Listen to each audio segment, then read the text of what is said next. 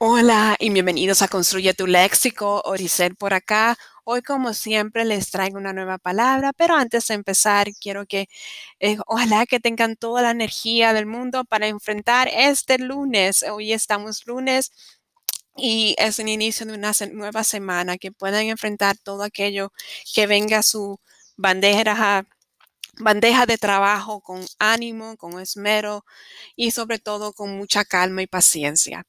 Bueno, la palabra de hoy día es aerofagia. Es una combinación de dos palabras griegas que literalmente significa comer del aire. Aero, aire y fagia, comer. Es una condición en donde se traga aire excesivamente, en especial al comer y de hecho cuando se come muy rápido.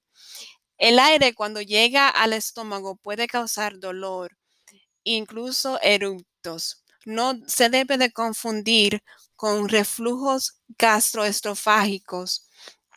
Y esto también puede producirse cuando se consumen muchos dulces, como ejemplo goma de mascar o tomar gaseosas.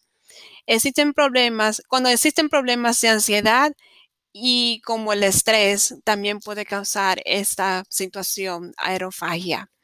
Es una palabra llana, no se acentúa en la antepenúltima sílaba debido a que termina en vocal. Espero que le haya gustado que puedan eh, reconocer esta palabra aerofagia cuando la vean por ahí o cuando le hablen en su médico. Que tengan un lindo lunes y continúen aquí en Construye tu Léxico. Feliz día. Bye bye. Thank you.